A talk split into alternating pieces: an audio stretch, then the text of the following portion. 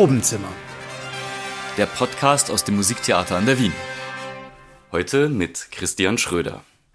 Einen der zahlreichen Workshops, die wir rund um unsere diesjährige Familienoper Wo die wilden Kerle angeboten haben, haben wir wilde Klänge genannt. Wie die Klänge von Oliver Nassen aber tatsächlich beschaffen sind, das möchte ich jetzt in einem Gespräch in unserem Toncontainer mit dem musikalischen Leiter der Produktion Stefan Zilias herausfinden. Stefan Zilias ist derzeit Generalmusikdirektor der Staatsoper Hannover und Chefdirigent des Niedersächsischen Staatsorchesters Hannover und debütiert mit dieser Produktion am Musiktheater an der Wien. Ganz herzlich willkommen. Vielen Dank, Christian. Der Komponist Oliver Nassen und der Librettist und Kinderbuchautor Morris Sandak haben sich 1975 kennengelernt. Oliver Nassen war in jenem Jahr in Tanglewood und hat Kompositionskurse bei Olivier Messiaen besucht und wurde damals von einem Freund Sandaks mit Hinblick auf eine mögliche Zusammenarbeit angesprochen. Und der Legende nach zumindest habe Sandak Nassen bei der Erstbegegnung ein paar Wochen später gefragt, was seine Lieblingskinderoper sei. Die Antwort, der zweite Akt aus Mussorgskis Boris Godunov. Das ist die Szene im Kreml, wo die Kinder von Boris, Xenia und Fyodor mit der Amme spielen. Jetzt interessiert es mich, hat es Boris Godunov irgendwie auch in Wo die wilden Kerle wohnen geschafft? Oh ja, und zwar äh, ganz äh, ja, elementar, würde ich fast sagen. Also das ganze Stück fußt auf der Akkordfolge der großen Krönungsszene aus Boris Godunov. Das, es gibt einen Haufen von Zitaten. Und ähm, das ist eine Reihe von Akkorden, die hat der einfach von Mussorgsky geklaut. Geborgt, geborgt nennen ja, wir es mal. Genau.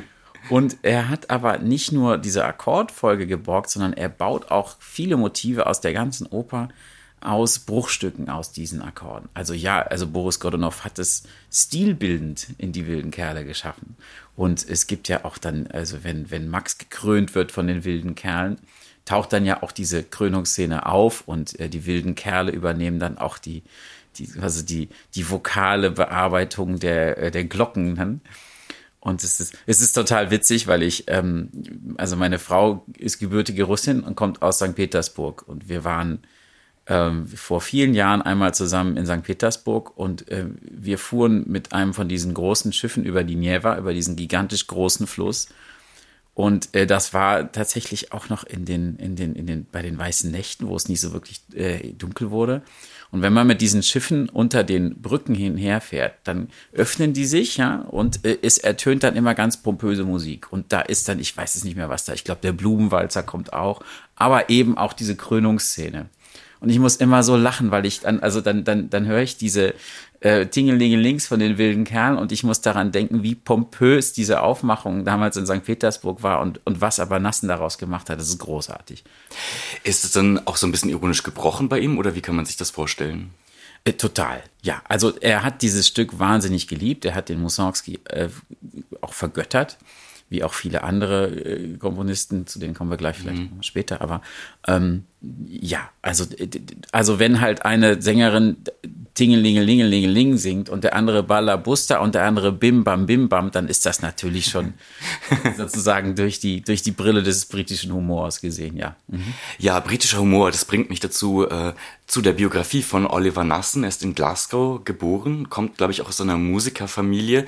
Ähm, wie würdest du denn jenseits von diesen Mussorgsky-Zitaten seinen Stil beschreiben? Er wurde von Benjamin Britten schon relativ früh gefördert. Äh, ist die Tonsprache denn irgendwie vergleichbar oder ist Nassen ganz anders orientiert? Ich glaube, also mit Britten sehe ich nicht viele Gemeinsamkeiten. Ähm, es gibt durchaus Anklänge an den französischen Impressionismus, das schon. Es gibt auch Zitate aus einem Stück von Debussy, äh, La Boîte à Joujou, das ist also diese, diese Spielzeugkiste, ähm, heißt ja. das auf mhm. Deutsch. Mhm. Ähm, und äh, da kommen eben auch ein paar Klänge her. Und äh, es hat ihn sehr fasziniert, äh, alles, was mit dieser Ravelschen Mechanik zu tun hatte. Also, ne, also L'Heure Espagnol, sowas, diese, diese Uhrwerk oder sowas, was Tickendes, ne, was Pulsierendes hat, das hat ihn sehr fasziniert. Ja. Ja. Man mag vielleicht bei dieser Oper auch an L'Enfant et le Sortilège denken, was von der Unbedingt. Handlung eigentlich ganz ja. ähnlich ist. Ne? Also ein kleiner Junge, der wild wird und dann irgendwie kathartisch gezähmt wird genau. und am Ende geht doch alles gut aus. So, und also zum Beispiel, weil du sagst L'Enfant et le Sortilège, ich finde zum Beispiel der Schluss von äh, Wilden Kerle ist ja, ob das jetzt nur ein Zitat ist oder ein Anklang. Also die letzten zwei Noten von L'Enfant les Sortilèges sind Maman. Und auch der letzte, die letzte Silbe ist äh, unbegleitet, nur trocken, nur die Sängerin. Und genau dasselbe macht äh, Max am Schluss von den wilden Kerlen. Er singt, ist heiß. So gesell, selber Rhythmus, selbes unbegleitetes Ende. Ich glaube, das ist kein Zufall. Nein, glaube ich nicht. Mhm. Also es gibt diese Kinderszene aus Boris Godunov, La Boîte à Joujou, da denkt man eben auch an Spielzeug. L'Enfant est Sortilège ist auch so ein Kinderstück. Gibt es noch andere Zitate von kindlicher Musik in Anführungszeichen, die sich in diesem Stück verstecken? Mm, nee, also ich würde auch nicht sagen, dass das, also es ist ja nicht kindliche Musik, sondern es ist, es ist Musik, die das Kind in den Mittelpunkt rückt. Ich glaube, das ist ein ganz großer Unterschied, denn das Stück ist nun alles andere als eine, in Anführungszeichen, Kinderoper ja, es hat das Kind und das Kind als quasi als ein Gefäß für Fantasie und für fantastische Entwicklung und Einfälle zum, zum, zum Thema, aber es ist trotzdem kein Stück nur für Kinder. Mhm. Es ist ein Stück für Erwachsene ganz genauso wie für Kinder, natürlich. Ähm, und es gibt, ja, es gibt Anklänge an den Jazz tatsächlich, gerade am Anfang. Ähm, es gibt eine Stelle, da singt Max wie ich würde sagen, Ella Fitzgerald in bester Scat-Manier, äh, ohne Text gesummt, ganz schnell, äh, ein Walking Bass im Kontrabass, dazu das Schlagzeug, ähm, also, und das wechselt halt immer wahnsinnig schnell. Also wenn es ein Charakteristikum dieser Oper gibt, dann ist es, dass die Musik keine, ich würde mal sagen, 40 Sekunden dieselbe bleibt. Es wechselt wahnsinnig schnell und es ist wirklich wie, wie der Blick in den Kopf eines Kindes so ein, also eine seismische Aufzeichnung von dem, was geht durch den Kopf eines Kindes. So, ähm, wild, abwechslungsreich, extrem bunt, ähm, manchmal sehr verträumt, ähm, manchmal auch wirklich exuberant, so die Engländer sagen, also wirklich over the top, mhm, völlig mhm. verrückt. Und dann eben aber auch manche Strecken sind dann ganz ruhig und dann doch wieder das Heimweh. Aber so, als würde man durch Nassen in den Kopf von diesem Max gucken. Mhm. Der denkt sich auch ganz verrückte Dinge aus. Nach dem Streit mit der Mama begibt er sich dann auf so eine Fantasiereise. Das Kinderzimmer verwandelt sich. Er begegnet einem Seeungeheuer erst einmal und dann den wilden Kerlen. Ähm, ist das musikalisch auch so gestaltet, dass diese Kinderzimmermusik vom Anfang was ganz anderes ist und bei den wilden Kerlen geht es dann so richtig zur Sache? Ja, unbedingt. Also die wilden Kerle sind seit der Uraufführung eigentlich äh, dazu gedacht, dass sie wie ein Vokalensemble singen. Die, es steht in der Partitur auch, dass sie verstärkt werden sollen. Ähm, und die sind eher eigentlich Teil des Instrumentariums als eine eigene vokale Linie. Also die sind in diesen Orchestersatz extrem verwoben. Und in der Uraufführung haben die auch im Graben gestanden, glaube auch mit Noten und wurden dort mikrofoniert. Äh, bei uns ist das natürlich irgendwie viel schöner, weil man diese gigantischen, ganz fantastischen Puppen sehen kann und die sind auf der Bühne. Ähm, und äh, es ist zwischen den Szenen, die sich in Maxens Zimmer befinden und den wilden Kerlen, gibt es immer Übergangsmusiken. Es gibt sowieso ziemlich viele instrumentale Teile gemessen daran, dass die Gesamtdauer ja 45 Minuten nicht überschreitet, gibt es wirklich einen großen Prozentsatz von einfach rein instrumentaler Musik, wo niemand singt. Und äh, es gibt tatsächlich auch äh, Sea-Interludes. Die heißen Sea-Interludes natürlich, so seit Britain ist es klar, irgendwas, was in England stattfindet, was mit Meer zu tun hat, heißt irgendwie Sea-Interlude. Und ähm, das geht einmal vorwärts, nämlich die Entwicklung von Max auf die Insel der wilden Kerle und einmal rückwärts. Und die Musik ist ähnlich, aber nicht dieselbe.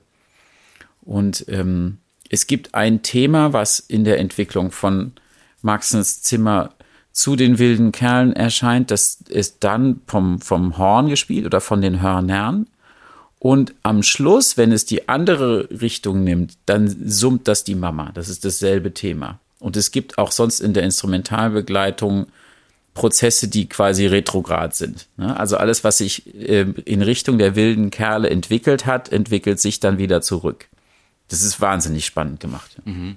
Wenn man auch einen Blick in die Partitur wirft, dann stellt man fest, dass da ganz viel von musikalischen Formen die Rede ist. Arie, Arietta und so weiter und so fort. Erlebst du das oder hast du es schon in deinen Vorbereitungen auf das Stück so als etwas sehr Formelles auch erlebt. Also mich hat es ein bisschen auch an eine Partitur von Alban Berg erinnert, wo ja. Lulu eben auch so mit absoluten musikalischen Formen ja. versehen ist. Unbedingt. Ähm, also Scherzo, Scherzo, Reprise, Trio, so weiter, das sind alles Formen, an denen sich Nassen festhält. Ich würde behaupten, dass man das, wenn man das hört, ohne das in der Partitur zu lesen, nicht wirklich merkt. Aber es sind natürlich ähm, strukturelle Kniffe, die er anwendet, um das Stück greifbarer zu machen. Ich glaube auch tatsächlich ist das irgendwie auch für ihn selbst so ein bisschen so eine, so, äh, ein Raster gewesen, an dem er sich selber festhält. Ne? Weil, was ich eben sagte, es ist natürlich ein sehr fantasievolles, wildes Stück, aber es ist eben geschrieben von jemandem, der an struktureller und klanglicher Klarheit wahnsinnig gehangen hat. Also das, das, das ist erkennbar an der Partitur. Das kann man beweisen. Eine Herausforderung war sicherlich auch, dass in dem Stück ja zunächst einmal relativ wenig passiert. Es wird wenig inhaltlich verhandelt, was schon allein damit zu tun hat, dass die wilden Kerle nicht immer ähm, semantische Dinge singen, sondern sie haben eigentlich eine Fantasiesprache, die so ein bisschen dem Jiddischen teilweise nachempfunden mhm. ist, weil Morris Sandak ähm, polnische Juden zu Vorfahren hatte. Die hat er da so ein bisschen, glaube ich, mit reingeschmuggelt. Und das Ganze ist dann eben auch in so einer Lautsprache notiert. Genau. Mhm. Ähm, nimm uns doch mal mit in den Beginn der Probenzeit. Dann kam also das Ensemble und hatte sich das jeweils individuell zu Hause angeeignet und dann hast du vor ihnen gesessen in der ersten musikalischen Probe. Äh, war das so einfach oder musstet ihr euch da erstmal wirklich finden? Nein, das, das, das war, obwohl alle gut vorbereitet waren, ein äh, sehr langwieriger Prozess. Ähm, es steht vorne im Klavierauszug auch, wie diese Lautschriften auszusprechen sind. Also er benutzt das sogenannte IPA, dieses, äh, dieses phonetische Al Alphabet. Ähm, und mit Beispielwörtern auf Italienisch, Französisch, Deutsch und so weiter. Also das steht vorne in der Legende. Insofern ist er da relativ klar mit.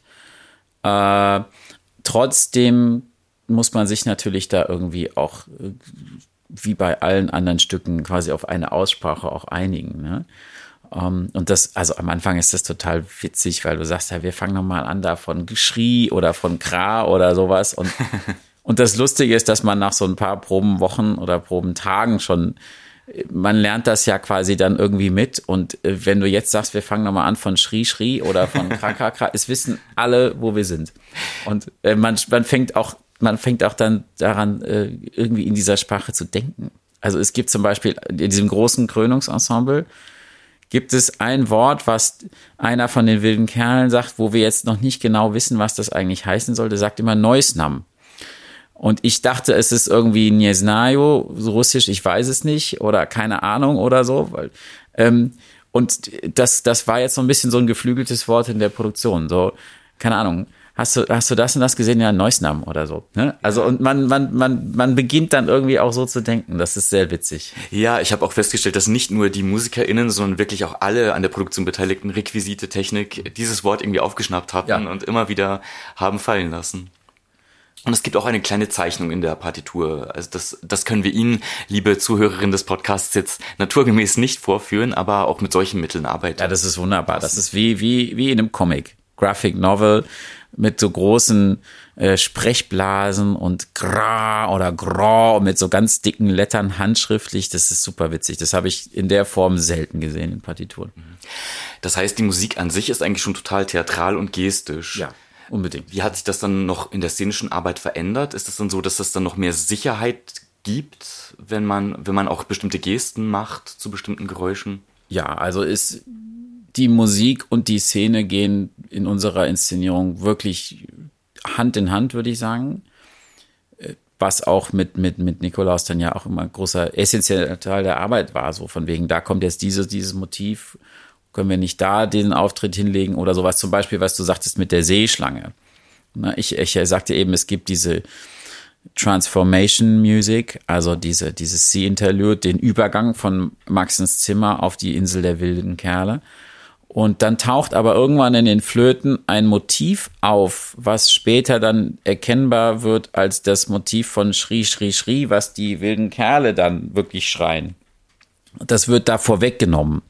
Und es ist klar, dass wenn dieses Motiv kommt, muss irgendwas auf der Szene damit einhergehen.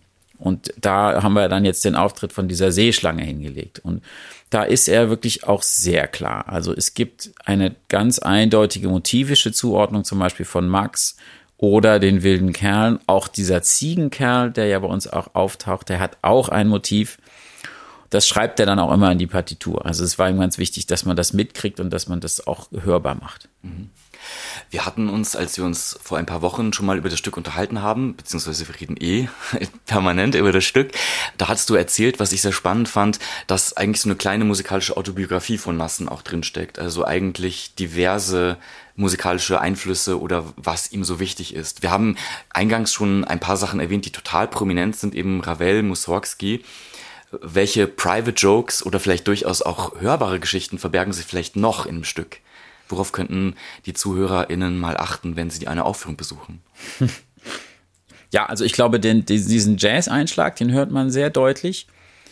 Manches klingt, wenn, wenn du mich fragst, tatsächlich auch so, tatsächlich so nach Garage-Rock. Mhm. Also, oder, also so nach so einer Punkband. Irgendwie mit eine ganz, eine, eine, eine Punkband, die wahnsinnig gut spielt. Wow, dass es das gibt. Hast du das mal erlebt? Hier erleben wir es, die wilden Kerle. Bei uns, genau, bei uns, bei uns darf man das erleben. und ähm, es gibt auch in der Partitur einige verborgene Chiffren. Ne? Also so ähnlich wie bei den Enigma-Variationen von Elgar, wo dann schreibt so, er schreibt so für D.M. oder für den, wo jetzt auch die Musikwissenschaft immer noch nicht genau weiß, was soll das denn jetzt eigentlich und für wen ist das. Und da gibt es in den wilden Kerlen eine ganze Reihe an Sachen. Manchmal steht das dann, zum Beispiel der wilde Tanz von äh, den wilden Kerlen, dieser The Wild Rumpus, da steht in der Partitur für Robin Holloway zum 70. Geburtstag oder sowas, also auch ein, ein Komponistenkollege. Ähm, dann äh, gibt es auch tatsächlich viele äh, Hommagen an, an Kollegen auch von ihm. Man sieht auch in der Partitur, die handschriftlich ist teilweise, dass es nicht nur eine Handschrift ist. Und ich hatte tatsächlich das ganz, ganz große Glück, einen ehemaligen Assistenten von Oliver Nassen kennenzulernen. Jonathan Berman heißt er. Und der hat mir erzählt, äh, dass teilweise die Handschriften, äh, die sind von auch bekannten Kollegen, also Colin Matthews oder George Benjamin sogar. Also ich glaube, die haben sich damals dann alle zusammengesetzt und haben in Windeseile diese Partitur zusammengeschrieben in handschriftlicher Form. Und das ist eben ein wirkliches Dokument, muss man sagen. Ja. Wow, das hört sich spannend an. Und ich finde, auch wenn man die Details nicht hört, man hört schon, dass es wirklich ein wildes Stück ist, was den Komponierenden unglaublich Spaß gemacht haben muss. Unbedingt, ja. Also ich glaube, auch Sandak und Nassen haben sich bei der Zusammenstellung auch von dem, von dem Libretto und was die wilden Kerle sagen, ich glaube, die haben sich da total eins ins Fäustchen gelacht. Weil Jonathan Berman, dieser Assistent, sagte auch, die hatten so ein bisschen so einen Inside-Joke und so gucken, wie viele Schimpfwörter können wir damit verbraten, ohne dass man das merkt und so. Und, oh, okay. Und wie viele Flüche, das ist so total witzig. Ja, ja vielleicht ja. machen wir noch so ein Rätsel für, für alle genau. BesucherInnen der Oper. Raten Sie alle Schimpfwörter, die sich genau. da verstecken. Zum Abschluss vielleicht noch eine Frage, die uns wegführt von musikwissenschaftlicher Spitzfindigkeit hin zu dir. Wenn du jetzt eine Kinderoper komponieren würdest, die so ein bisschen deinen Soundtrack des oh Lebens beschreiben, welche Komponisten, welche Bands dürften dann nicht fehlen, Stefan? Oh, also da muss ich vorausschicken, dass ich alles bin, aber kein Komponist. Ähm, ich habe ein einziges Mal ein Stück geschrieben und das war irgendwie mit ich glaube mit zwölf und das ist zum Glück verschwunden und verschollen. Das, so, will, so. das will kein Mensch mehr hören der Soundtrack meines Lebens, ja, wie würde der klingen? Ich glaube, der wäre auch ziemlich bunt und äh, voller Neugierde, glaube ich. Also ich glaube, er wäre so ein bisschen polystilistisch auch. Ähm, ja, es gibt einfach, es gibt sehr viele Musikrichtungen, die mich extrem interessieren. Ich äh, mag natürlich gern die neuere und neue Musik, ohne dass ich irgendein der Stücke äh, des klassischen Kanons, ein furchtbarer Ausdruck, aber ich nenne es jetzt trotzdem mal so, äh, vernachlässigen würde. Ich habe immer so ein bisschen Phasen. Also im Moment, da es auch um die, die Programmplanung für die nächsten Jahre in Hannover geht, gucke ich jetzt viele Heidensymphonien an, von denen wirklich jede einzelne so ein singulärer Schatz ist und es gibt ja nun netterweise einige davon. Oh ja. auch die, die man so gar nicht kennt. Ähm, ja, also ich wüsste jetzt nicht genau, wie ich das beschreiben sollte, den Soundtrack meiner Kinderoper, aber langweilig wäre er sicher nicht. Nee. Und sollte es jemals dazu kommen, bin ich natürlich gespannt, ob wir vielleicht zumindest einen Takt von Oliver Nassen auch bekommen. Ja, bestimmt. Also äh, mir ist das Stück sehr ins Herz gewachsen und ich äh, freue mich sehr. Die Tochter von Oliver Nassen, die in Amerika wohnt, die hat sich schon angekündigt, die kommt zur letzten Vorstellung am Tag oder am Tag der letzten Vorstellung und äh, sie ist immer fleißig auf Instagram dabei und äh, sehr witzig, wirklich. Und ähm, sie freut sich sehr, dass wir das Stück machen. Es ist ja immerhin auch die österreichische Erstaufführung. Und äh, ich würde mir wünschen, dass man seine Musik auch außerhalb Englands mehr spielte. Es ist natürlich wirklich sehr schwer. Also die eine wahnsinnig probenintensive Musik.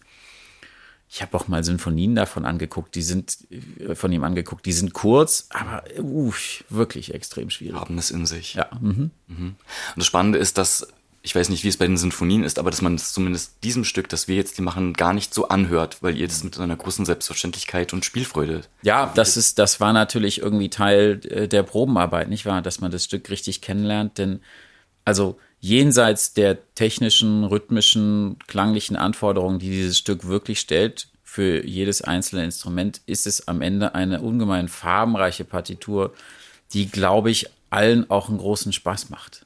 Also wenn man, wenn man mal weiß, wenn man sich zurechtfindet oder wenn sich, wie sagt man hier, zusammengerückelt hat. So ungefähr? So, so, so, ungefähr. Ich versuche es erst mal. wenn sich das einmal so gefunden hat, dann äh, glaube ich, ist das, ist das ein, ein Heidenspaß. Und ich glaube, wo auch immer Nassen jetzt ist, er guckt irgendwie auf uns und, und freut sich, dass wir daran auch Spaß haben. Das glaube ich auch. Lieber Stefan, ich danke dir ganz herzlich für das Gespräch und für die spannenden Einblicke in die Musik von Oliver Nassen. Sehr gerne. Auf eine ganz andere Art und Weise wild geht es auch bei unserer nächsten Premiere zu. Das wird Candide von Leonard Bernstein sein. Und in dieser Podcast-Episode wird sie mein Kollege Kai Wessler begrüßen.